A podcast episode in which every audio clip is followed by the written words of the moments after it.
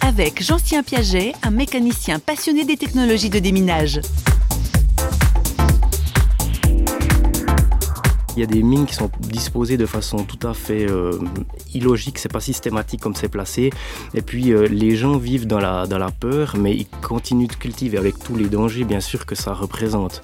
Alors quand ils nous voient arriver, je dis nous, c'est toute l'organisation qui travaille euh, à déminer, eh bien ils sont, ils sont motivés. Et puis pour nous, quand on voit euh, des, des, champs de mines où les, les, enfants courent dedans parce que les parents ont une petite culture, là on sait que c'est pas forcément sécurisé, et eh bien on sait que quelques semaines, quelques mois après, ils vont pouvoir récupérer ces terres, mais cette fois-ci, elles seront, elles seront sécurisées.